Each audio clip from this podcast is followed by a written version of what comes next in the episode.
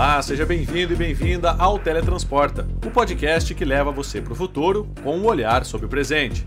Esse é o spin-off do Porta 101 e aqui a gente fala sobre inovação. Eu sou o Gustavo Minari e hoje nós vamos bater um papo sobre como os seres humanos estão ajudando os sistemas de inteligência artificial a ficarem mais sábios. A exposição a uma quantidade absurda de dados deu às IAs a capacidade de se comunicar em diversas línguas, de pintar, desenhar e interagir como nunca tínhamos visto antes na história.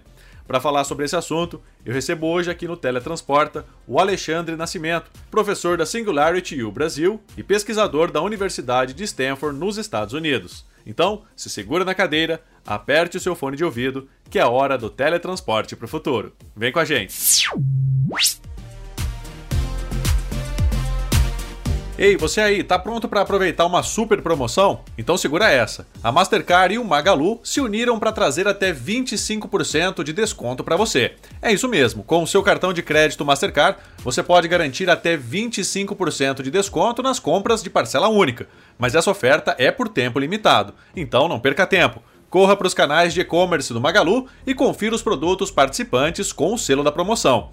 É só escolher o que você mais gosta e pagar à vista com o seu cartão Mastercard para o desconto ser aplicado automaticamente. Simples assim. Ficou interessado? Vá até a descrição desse podcast e clique no link para saber mais.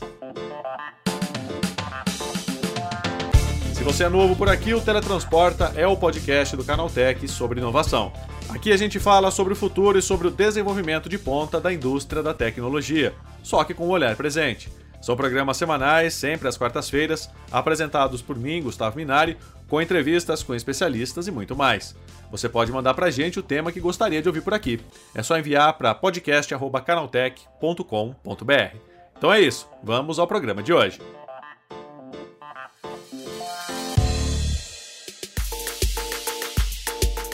Nunca na história da humanidade tínhamos presenciado um avanço tão vertiginoso na evolução das máquinas.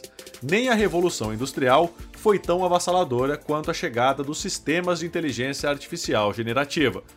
Poder conversar quase de igual para igual com um computador, praticamente em qualquer idioma falado no mundo, é algo tão incrível quanto assustador. É sobre essa evolução das inteligências artificiais que eu converso agora com o Alexandre Nascimento, professor da Singularity U Brasil e pesquisador da Universidade de Stanford, nos Estados Unidos. Desde que a gente bateu aquele último papo aqui falando sobre inteligência artificial, esses sistemas aí, eles tiveram, eles evoluíram absurdamente, né? Em um curto espaço de tempo. Por que que isso aconteceu? Olha, né, eu acredito que, bom, primeiro que se esta é a percepção que nós temos como usuário, como público. É, esta, esse, essa percepção de rapidamente os sistemas terem evoluído, ela está acontecendo já há alguns anos, só que muito mais na retaguarda, ou quem está aplicando isso em negócio. Não era assim no varejo, né, que estava acontecendo. Então, assim, por exemplo, como eu faço pesquisa na área, reviso papers para vários jornals, a quantidade de coisa que está mudando semanalmente é muito grande. Então já estava acontecendo. Eu acho que agora ficou visível e a partir do momento que as pessoas aceitaram e começaram a usar o chat de PT, e outras IAs generativas, é, criou um, um, ciclo virtuoso onde o pessoal se empolgou, porque criou uma competição né, de uhum. plataformas como o Google, Microsoft, e isso legitimou gente que estava lá pesquisando e desenvolvendo novos produtos a começar a enfiar funcionalidade nova. Sim. Então abriu uma porteira assim do tipo, olha, tá tendo aceitação, vamos enfiar tudo que a gente tem. Mas as coisas no, no, no behind the scenes, né, na, na, lá atrás do palco estão sendo desenvolvidas a uma velocidade incrível há muitos anos. E, por exemplo, própria, as próprias IAs que estão aparecendo agora para o público nessas redes grandes, a gente começou a usar em 2018. Já o Google já usava internamente IA generativa para fazer código, etc., há muito tempo. Hum. Né? É, a, a OpenAI fez a, a, a, ideia principal dela, abriu, viu, mostrou para o público, todo mundo começou a usar, virou uma chave e aí eu acho que essas evoluções estão sendo mostradas lá. Só para te dar uma métrica, 330 mil papers com novidade de A por ano. Olha a novidade para colocar. Não, com certeza, né? E é aquilo que você falou, esse negócio ele fica lá preso no laboratório e aí eles vão soltando aos poucos e a gente tem essa impressão, né? Que o negócio está surgindo a cada semana, né? Exatamente. E aí agora com a validação no mercado, as pessoas estão prontas, o pessoal está enfiando. Olha que interessante, né? Sabe o robozinho lá, o Roomba? Uhum. Quando o pessoal, a tecnologia do Roomba, não a atual, mas a, a, a mesmo a atual, ela, é, ela é bem simples. Uhum. Né? Antigamente, a primeiro, o primeiro robô, eles simplificaram o que dava para fazer. E eles não venderam como robô. Uhum. As pessoas tinham medo de ter robô em casa. Eles venderam como aspirador de pó automático. Olha isso. Hoje seria o contrário. Se você vai ver um negócio fala que tem IA e que tem robô, todo mundo fica feliz. Há, vários anos atrás, seria meio que assim, as pessoas teriam medo. Eles perceberam isso e falaram, é o aspirador de pó automático. E depois eles teve uma aceitação, as pessoas curtiram a ideia de ter um robô inteligente. Tem gente que botava nome, virou um, um pet, botava na mala e levava para viagem. Aí virar, virou a chave. Então acho, acho que é, é análogo. Essa mesma chave virou só que aí, por outro lado, tem um monte de ruído, tem um monte de gente que é contra. Estamos tendo um movimento muito parecido com o ludismo lá da, da, da, da Revolução Industrial, que uhum. também era esperado. Agora, Alexandre, né, de, de, desde aquela última, última conversa que a gente teve, é, é, naquela época o chat GPT tinha aparecido estourado, aí todo mundo estava falando do chat GPT. Agora a gente tem outros sistemas que vieram aí na rabeira do chat GPT. Você acha que isso pode ser um novo normal, né? Que daqui em diante a gente vai ter outras inteligências artificiais generativas que vão aparecer é, não só da OpenAI, mas de outras empresas? Sim, não concordo. Vão aparecer várias várias também vão deixar de existir. Eu acho que primeiro vem um monte, depois vão ter consolidações, vão ter gente, né, é caro manter sistemas, é caro em termos de, de, computação na nuvem. Vão ficar, vai ter uma seleção natural, vão ficar alguns, alguns vão se juntar a outros. E eu acho que o normal, né, o novo normal, mais para o longo prazo, é assim: isso tudo estar tá embutido no sistema operacional. Uhum. Em algum momento a Microsoft, ou Chrome OS, ou iOS irem para essa direção. Se a gente olhar um pouco do que a Apple anunciou, né, é, a indústria está indo para essa direção já. Né? A, a própria Apple está investindo tanto do lado hardware, muito na questão de IA, como a integração que eles fizeram, óculos de realidade virtual, a questão dos PDFs, usar IA para reconhecer os campos e botar um layer lá que já reconhece, mesmo que o PDF esteja protegido, enfim. Então, é, o IA, a IA, ela nesse primeiro momento, ela vira atributo de venda. Uhum. Daqui a alguns anos, é assim, tudo é inteligente. Você não precisa falar, ah, eu uso inteligência artificial. A expectativa é que tudo seja inteligente ao máximo, né? Então você não vai mais colocar lá, eu estou usando IA, tem um chat de PT aqui dentro do meu sistema operacional. Meio que é o esperado. É a mesma coisa que tem um mecanismo de busca hoje, né? Qualquer coisa que você vai lá no sistema operacional, você faz um search, que já procura no seu sistema operacional e já procura na internet. Aquilo ser um chat de PT falar contigo, daqui a pouco é normal. E aí vai sumir um pouco da cena a palavra IA para essas coisas mais normais né? Vai, vai cair no normal, né? Agora, é, de, no começo, né, quando essas inteligências surgiram, Alexandre, é, elas falavam só inglês, né? E aí hoje em dia você tem IAs poliglotas, né? Como é que, como que se chegou a isso, né? De em tão pouco tempo essas IAs serem é, multidiomas, né? Que elas falam não só inglês, mas português, espanhol, alemão e assim por diante. Então, na verdade, assim, é, tem dois caminhos para isso. Um é você focar no conteúdo naquela língua e treinar o modelo de linguagem já para aquela língua, isso é uma coisa. A outra, né, você é, treinar o modelo para ele fazer uma tradução, para ele entender várias línguas. É, quando a gente estava lá em, em, fizemos lá um workshop né, de, de, de, as, uh, de redes Transformers em Berkeley em 2018, o exemplo que nós fizemos lá com o notebook foi criar um dicionário de francês para inglês. Uhum. E a gente você cria em poucos minutos, com uma, uma rede transforma, entendeu? Então, assim, ele vai lá, aprende a traduzir. Então, assim, a tecnologia de fazer tradução e uma tradução bem feita permite com que você coloque essa camada e fale qualquer língua. Tanto é que você pode fazer o diálogo em vários idiomas, né? Você abre lá um prompt no chat, começa a falar inglês, às vezes eu estou fazendo coisa em inglês, de repente sem querer eu pergunto em português e ele vai para português. Às vezes ele se confunde, eu pergunto em português e responde em inglês, mas é, é, ficou poliglota porque você tem é, uma maneira de você torná-lo poliglota usando a própria rede Transforma. Ah, que bacana. E além dessas, desses sistemas né, que entendem entradas de texto, é, a gente já tem a eminência de ferramentas que interpretam imagens e até vídeos, né? é uma coisa incrível, né? Elas, além de gerar, elas começam a interpretar. Você coloca ali a imagem e ela te diz o que é aquela imagem. Como é que esses programas funcionam, né? E também está baseado nessa coisa da, da, da inteligência, artificial, é, inteligência artificial generativa? Como é que é? Então, na verdade, para interpretar, aí é um aprendizado de máquina e você tem algumas técnicas que você faz para fazer com que você treina. É um treino mesmo, né? Então, assim, eu vou, vou simplificar ao máximo para a gente né, deixar da maneira mais didática possível. Uhum. Você pega lá um, um, algoritmo, uma técnica de ah, uma rede profunda, uma deep learning, por exemplo, uma, uma CNN, né, que é uma rede neural convolucional.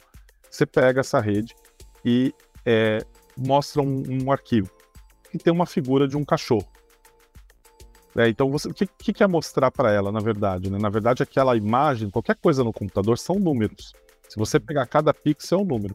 Você pega um bloco de, de pixels, né, de, sei lá, 8 por 8, 32 por 32, e aquilo vira um número. Você tira uma média, vira um número. Então, a imagem que a gente está vendo aqui, o tempo inteiro que eu estou vendo você, você está me vendo, né, pelo computador, são números. Para o computador, então, ele não vê o que a gente está vendo, ele vê números. Um monte uhum. de números distribuídos na tela mudando, como se fosse a Matrix ali, quando de vez em quando aparece aquela imagem. Uhum. Aí, é, ele pega esses números e a gente fala para ele lá na outra, e fala assim: Isso aqui é um cachorro. Eu escrevo a etiqueta cachorro.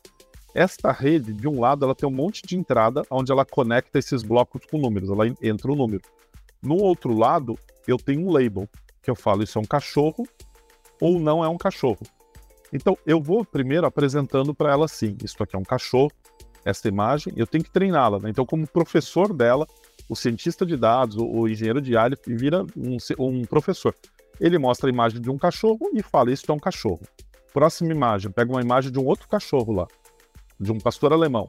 Tirou dele em cima de uma prancha de surf. Mostro. Tiro uma imagem de um poodle no banco do carro. Falo: Isso é um cachorro. Faço isso milhões de vezes.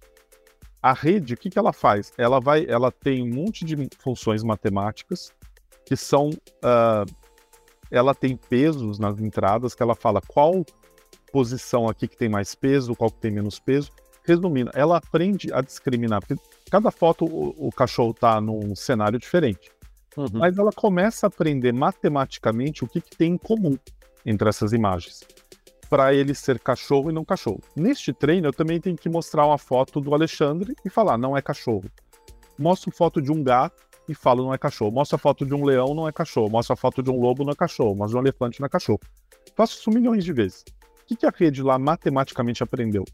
Ah, tem um, um contorno aqui que, com essa característica aqui, que matematicamente dá isso aqui, e é um cachorro. Me faz entender o cachorro. Aí eu chego para ela, então ela aprendeu. Na hora que eu vou lá e mostro uma imagem para ela nova que ela nunca viu, acabei de tirar uma foto, falo: "O que, que é isso?". Ela vai me dizer com uma taxa de acurácia muito alta ou assertividade muito alta, isso é um cachorro ou não, não é um cachorro. Uhum. Ela erra, ela erra. Mas as redes hoje estão muito boas, né? Só que aí você pode colocar é, com uma capacidade grande de processamento para analisar os quadros de um vídeo. Você pode colocar questões temporais para analisar a sequência, e inclusive aprender como o cérebro humano aprende. O que, que vai acontecer? Você solta uma bolinha, a bolinha tá. Você, né, a pessoa abriu a mão para cair a bolinha e para a imagem. A rede sabe que aquela bola vai cair. Uhum. Ela não consegue antecipar isso. É, você pega e, e joga a bola, né? Pelo jeito que você joga a bola, ela consegue entender onde vai cair a bola. Ela, ela, uma cena, ela já sabe se vai bater o carro ou não. Né? E ela, ela, esse treino que no fundo a gente traduz uma imagem em números e, esse, e essa interpretação do que vai acontecer vira uma função matemática. Nossa, não, é, é, impressionante, né? Porque a gente vê assim, parece que é, é aquilo que você falou. É, são números, né? A gente está acostumado a ver a imagem, mas não, nem passa pela cabeça que, na verdade, isso é, é código, é binário, né? 001, 0011 e assim por diante, né? Exatamente, vira tudo número, né? E, e a, a, aquele pedaço da imagem vai virar uma, uma. Dependendo da cor daquele pedaço, vira um código. Quanto mais resolução, fica mais pesado. Uhum. Né? Reconhecer uma imagem de um caractere é algo fácil, porque um caractere você pode botar lá 8 por 8 né, bits. Agora, você começa a aumentar a resolução, fica mais pesada a rede, precisa de mais poder computacional. Essas coisas já existem há 50 anos. Sim. Só que a gente não tinha computador barato, com poder suficiente, capacidade suficiente, e a coleta de dados também, a disponibilidade dos dados era muito pequena. E juntou tudo agora, né? Então juntou empolgação com poder computacional e tudo está disponível. Então a gente está vendo tudo isso pipocando e, e, também a aceitação das pessoas. Sim. Agora, Alexandre, se isso é tão incrível, tão bacana, por que, que pelo menos aparentemente tanto o Google quanto a Apple, eles demoraram um pouquinho para apresentar suas próprias IAs, pelo menos para que chegou para a gente, né? Olha, eu, eu não sei te dizer, é, eu acho que assim, dentro de uma empresa, você tem sempre uma. Inovar não é fácil. Inovar não é fácil porque é o seguinte: inovar significa vamos fazer tudo diferente, né? Vamos, vamos mudar. Inovar é fazer diferente. Quando você tá com a sua empresa, geralmente as empresas acordam para inovar quando elas estão morrendo. né? E aí isso é tarde demais, porque você vai fazer. Inovar tem muitos riscos associados. Fazer diferente. E mas quando não tem mais escolha, é a mesma coisa que você tá lá numa situação com uma doença terminal e você se sujeita. Todo mundo reclama de tomar vacina, vacina nova tal. E não vou nem entrar no mérito se tá certo ou tá errado. É uma, é uma coisa muito pessoal. Cada um toma a decisão do, né, do que acha que é mais certo. Mas o fato é, se você tá com uma doença terminal e te fala que você tem seis meses de vida, você procura tudo que é trial para ser cobaia. É verdade. Né? Então, inovar é muito parecido, só que às vezes já não dá mais tempo. Quando você está ganhando muito dinheiro e está reinando, falar vamos fazer coisas diferentes é difícil, porque você vai ter muitos anticorpos. Porque você está você tá ganhando dinheiro, os executivos estão ganhando dinheiro, todo mundo tem bônus, todo mundo está ganhando ações, ações estão valorizando. A OpenAI fez uma abordagem que assim, vamos levar, vamos democratizar algo que as empresas já tinham, já estavam usando. E aí entra uma outra questão. Se eu sei, se eu tenho como obter uma inteligência superior e dar escala a essa inteligência e democratizar, eu posso usar internamente para isso virar vantagem competitiva. A Amazon usa inteligência artificial internamente pesadamente desde a década de 90. A Amazon foi fundada sobre esses princípios. A Amazon ganhou o mercado mesmo e, e, o, e, o, Jeff Bezos não foi colocado para fora, mesmo com décadas da empresa dando prejuízo e todo mundo botando dinheiro, porque a tese dele desde o começo foi: eu coleto dado, uso IA e eu consigo antecipar o futuro. Eu sei o produto que você, que o Alexandre vai querer antes mesmo dele saber que ele vai querer. E com isso eu já acho um fornecedor e já ofereço isso para ele. E ele fez isso tão bem que mais ou menos 35% da receita da Amazon vem de algoritmos de IA. Olha que maluquice. A gente está falando de uma empresa que faturou no ano passado quase que um terço do PIB do Brasil. Olha isso. Né? Então, essas empresas, elas tinham o My Precious, o segredo delas. Por isso que elas cresceram. Elas usam IA pesadamente. O Google usa muito tempo para codificar. O, o, cara chegar lá e falar, eu quero fazer um programa assim, quero codificar isso, um engenheiro, usar uma IA generativa para gerar o código, o Google está usando faz tempo. Uhum. Por que, que ele iria democratizar? Né? Então, a partir do momento que a OpenAI falou, olha, tá aqui, tá disponível para todo mundo, divirtam-se. Aí o mercado, e aí a Microsoft testou, foi muito inteligente, deixou o pessoal mostrar, fechou uma falou, ah, teve aceitação? Teve. Pessoal, olha que legal, isso aqui vai estar tá dentro dos meus produtos. Ações da Microsoft subiram, aí o mercado e, e os investidores ficaram compradores disso. Aí o segredo já não é mais segredo, a inteligência artificial está sendo democratizada. Para quem entrega o domínio, é, o grande segredo que fez as empresas chegarem onde elas chegaram, sem dúvida, foi uma visão de futuro aliado a uma capacidade de transformar dado em vantagem competitiva. Uhum. Agora isso está ficando claro para todo mundo, a ponto que até o dono da padaria da esquina vai poder usar. Né? E, e, aí, será que isso é bom? Né? Será que aí começa a ter várias coisas sendo discutidas? Né? Será que tem que todo mundo ter acesso mesmo? Será que isso não vai acabar o mundo? E de repente a culpa de tudo que tem de ruim no mundo é da IA, né? Você já percebeu que é verdade. A culpa é da IA agora. Ficou muito também conveniente, né? Vamos botar a culpa na IA. A IA que vai destruir o mundo, não é o ser humano que está destruindo, é a IA. É IA. Não, e assim, tem muita gente é, dizendo que a corrida para ver quem apresenta ou quem consegue criar a inteligência artificial mais inteligente isso não vai ser tão bom para a humanidade, né? Será que isso é verdade mesmo? Ou seja, essa corrida desenfreada que as pessoas não estão se preocupando em como vai ser essa IA, isso pode prejudicar o desenvolvimento ou até mesmo a existência do ser humano aqui na Terra? Olha, eu acho assim, a, a IA tornou uma questão se tornou uma questão geopolítica. Uhum. Um dos grandes lances da inteligência artificial é ela te permite é, transcender a capacidade humana e entender uma situação e propor soluções que a gente não teria capacidade de propor. A gente, nós usamos o computador há décadas.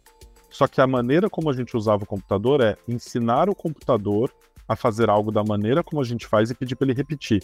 E ele faz isso muito rápido. Então você vai lá e programa o computador para preencher uma planilha, para pegar dados das pessoas e dar uma resposta, enfim, coletar dados, ser um formulário tal. É, algo que a gente fazia com papel. Isso funcionou muito bem. O que a gente aprendeu é como é que eu faço programas de computador que aprendam a partir de um volume de dados que eu nunca vou ter capacidade de compreender e analisar, e a partir daí faça uma previsão do futuro ou me apresente uma solução de qual é o melhor caminho para eu ir. Ou seja, antes eu dizia para o computador o que ele tinha que fazer. Agora o computador, o computador aprendeu a superar a nossa capacidade de dizer para a gente o que a gente tem que fazer. Então tem um lado que assusta, porque de repente nós éramos os seres mais inteligentes, né? É, e aí dependendo da crença, ligado a, abaixo de Deus e, e, enfim. E de repente uma máquina demonstra na nossa cara uma capacidade maior. Então tem o lado de assustar. E tem um lado que eu estava falando de geopolítico que assim, quando você tem isso, a IA te permite fazer mais com menos. Ela te permite pegar o mesmo tipo de time de vendas que você tem, você tem cinco vendedores, e eles venderem mais. Ela dando dicas de como eles vendem mais permite fazer com que você acelere a curva de aprendizado de pessoas, falando, olha, na hora que você vai conversar para vender, você faz essas perguntas, dependendo da resposta, não faz essa, faz essa. Olha, você nem precisa dar desconto, porque eu já estou dizendo, no final do mês essa pessoa vai comprar. Para esse, se você der desconto, ele fecha, e para esse, nem precisa ir lá bater na porta. Então, a gente tem cases, vários cases, que isso aumenta muito o resultado. Em vez de você contratar mais gente, você pega as pessoas que você tem e aumenta a produtividade e o resultado.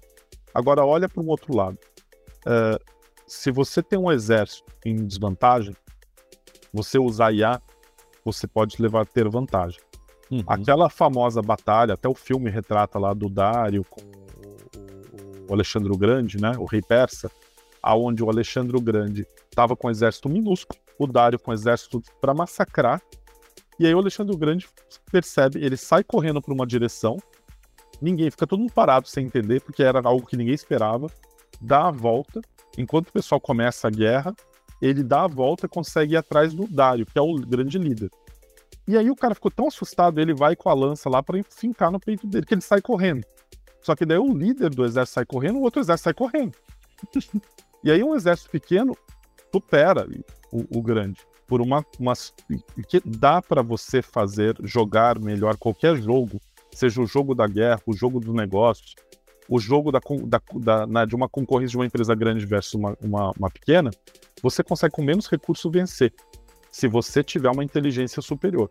Uhum. Né? E a IA traz essa inteligência superior para países, para governos e para empresas. Aí, aí eu acho que o que, que acontece? Será que se a gente tiver uma inteligência artificial super inteligente, cada vez mais inteligente, essa competição democratizar essa inteligência para todo mundo, acho que é ótimo. Todo mundo poder, o cara da padaria poder ter uma inteligência que fala para ele, a gente tem case assim. Olha, você vai reduzir de 1,2 toneladas para 280 quilos a perda de alimento, vai gastar menos energia elétrica e vai aumentar em 25% o seu, o seu lucro. Você vai produzir menos, vai jogar menos alimento fora, que é um negócio que é preocupante, né? O, o food waste, e vai ganhar mais dinheiro. Então, essa inteligência democratizada é muito bacana. Se for para usar essa inteligência para ter o domínio, para olhar passos à frente, ter monopólio sobre o mercado, dominar um outro país, é, usar superioridade militar, aí eu, eu acho que assim, é ruim. Mas aí entra naquela questão, né?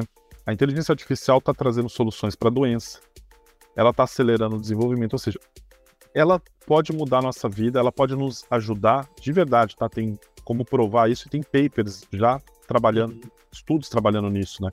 Uh, ela tem como reduzir ou, ou, aumentar melhor a nossa capacidade de lidar com as questões ambientais, com os desafios que nós temos de sustentabilidade. Só que como a gente vai usar essa tecnologia vai depender de como de decisões meramente humanas e não da IA. Então é uma analogia que eu fiz eu, eu, no, no, recentemente eu dei uma entrevista eu falei é a mesma coisa a gente culpar as caravelas né? As caravelas fizeram a, a Europa, ajudaram os europeus a descobrir um novo mundo, né? a aumentar a riqueza. Por outro lado, né, se fizer, foi feita muita coisa errada. Por exemplo, através Sim. das caravelas se escravizou, se chegou a escravidão de um povo. Uhum. Através das caravelas, os africanos foram transportados a contragosto para serem escravos na, na, América. Isso é errado? É errado. Mas a culpa é da caravela? Não. Não é da caravela. Quem que tomou a decisão e quem começou a usar para esse lado? Poderiam ter proibido, ó. E como fizeram, né? Quando, quando vieram a, a, abolição, começaram a fiscalizar e pegar navio fazendo contrabando de escravo. Então, assim, é, eu acho que assim, a gente, sem querer, está distorcendo o discurso como sociedade, do tipo, a IA é fantástica, nos ajuda a ficar melhor a resolver os problemas. Vamos sim regulamentar usos indevidos, vamos botar uma lupa nisso. E eu tenho muito medo de que, debaixo do discurso de proibir regulamentar, a gente esteja mantendo a IA na mão de pessoas, de um grupo pequeno de pessoas, de um grupo pequeno de empresas, e evitando com que ela chegue na ponta, lá no dono da padaria, que poderia ter uma vida melhor, ganhar dinheiro, maximizar o retorno dele, pessoas terem acesso a uma inteligência. Então, eu acho que esse, esse é o balanço que a gente vive hoje, né? E uma discussão filosófica aí, não simples de resolver, mas que eu tenho muito medo do, do, desse, desse discurso de que o mundo vai acabar por causa da IA. Eu não acho que a IA vai fazer isso, não. Chegou a hora do quadro relâmpago. O quadro relâmpago é o momento em que nós trazemos uma curiosidade rápida sobre o tema que está sendo tratado e testamos os conhecimentos de você ouvinte. E a pergunta de hoje é: quando surgiram os primeiros chatbots? Em 1950, a teoria de Turing dizia que se um ser humano pode conversar com uma máquina por 5 minutos sem perceber que ela não é humana, o computador passaria no teste. Esse exercício formou as bases do que hoje temos como inteligência artificial. Em 1964, a ELISA foi criada por Joseph Weizenbaum, um cientista da computação do MIT. Dois anos depois, o sistema já era capaz de conversar com humanos, imitando as palavras das pessoas que conversavam com ela.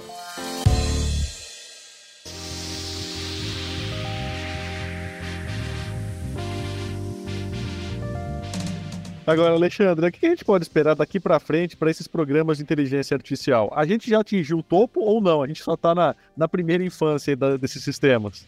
Não, acho que a gente está na primeira infância. Eu acho que vai mudar o formato. Acho que a gente teve uma onda de empolgação dessas redes grandes. O próprio CEO né, da OpenAI falou: ele não acha que o futuro da IA são essas redes, os modelos grandes de linguagem.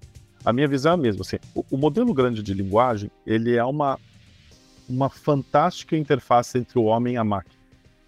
Dificilmente, né? Lembra do DOS lá atrás? Eu tinha que saber uhum. todos os comandos, dar, o, o ver as pastas dava dir, remover RM, essas coisas. Uh, veio uma interface gráfica muito mais intuitiva. Agora é a voz. A gente vai falar com as máquinas usando a voz, ela vai entender e vai ficar natural aquilo que a gente via em ficção científica que está acontecendo na nossa frente. O que está por debaixo ali não é um modelo que saiba fazer tudo por mais que alguém venda depois como um produto que seja uma inteligência geral, são vários modelos que a gente vai pendurando como se fossem programas que vão sendo executados. Você quer executar um jogo, você executa um jogo. Você quer executar um, um, uma análise financeira, você quer vai abrir o Excel e aí você vai rodar uma macro para fazer análise financeira. A integração de diferentes modelos, a gente chama de modelos híbridos, e diferentes técnicas vão trazer para a gente resultados bem interessantes. E aí, a gente começa a misturar também a multimídia. Então, as IA generativas, você ter ali tudo junto. Ela fala com você, ela gera o áudio, ela gera a música, se você quiser.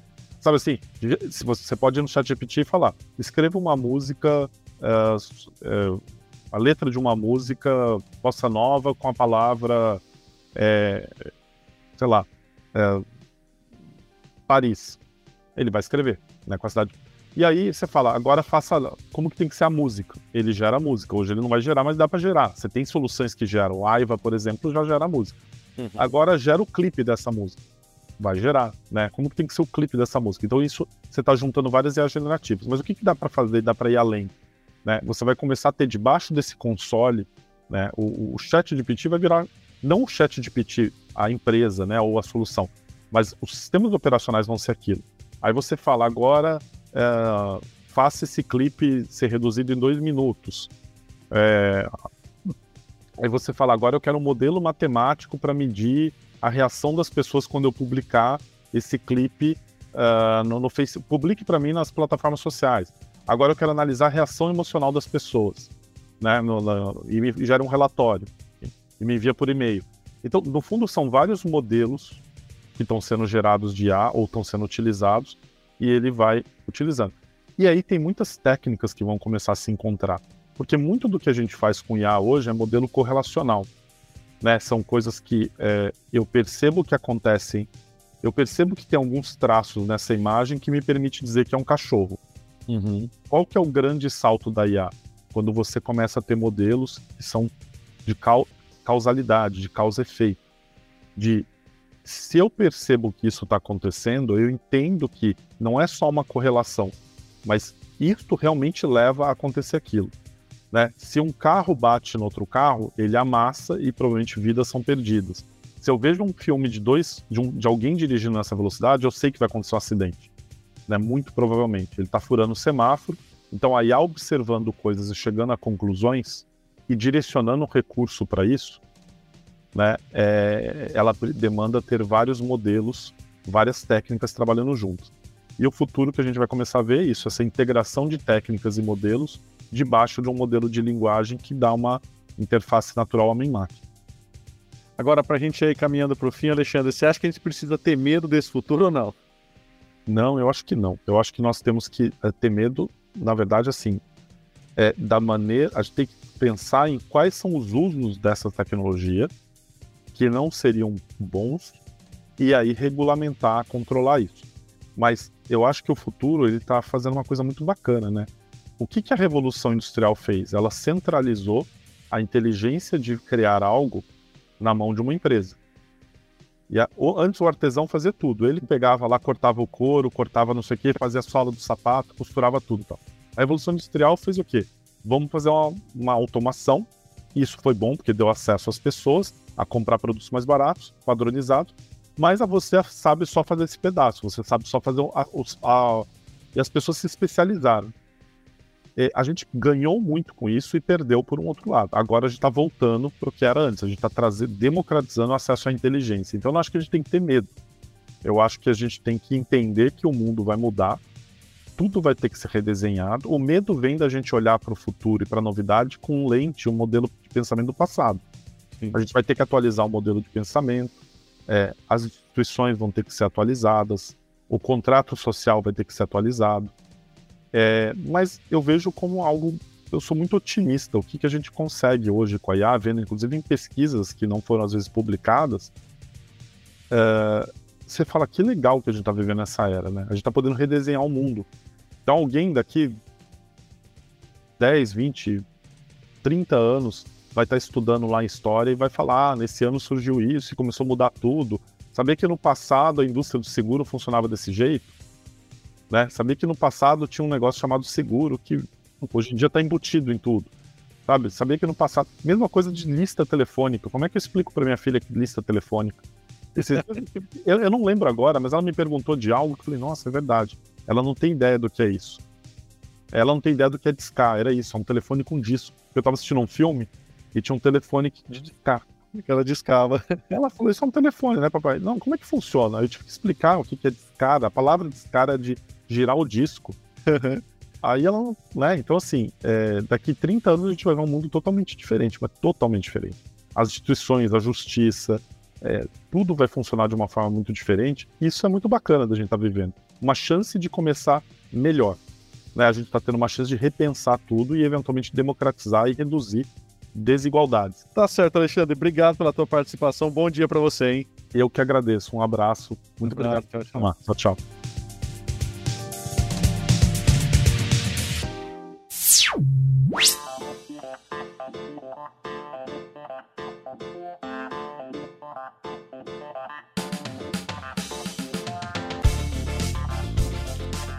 É isso aí, o nosso Teletransporta de hoje sobre a evolução dos programas de inteligência artificial está chegando ao fim.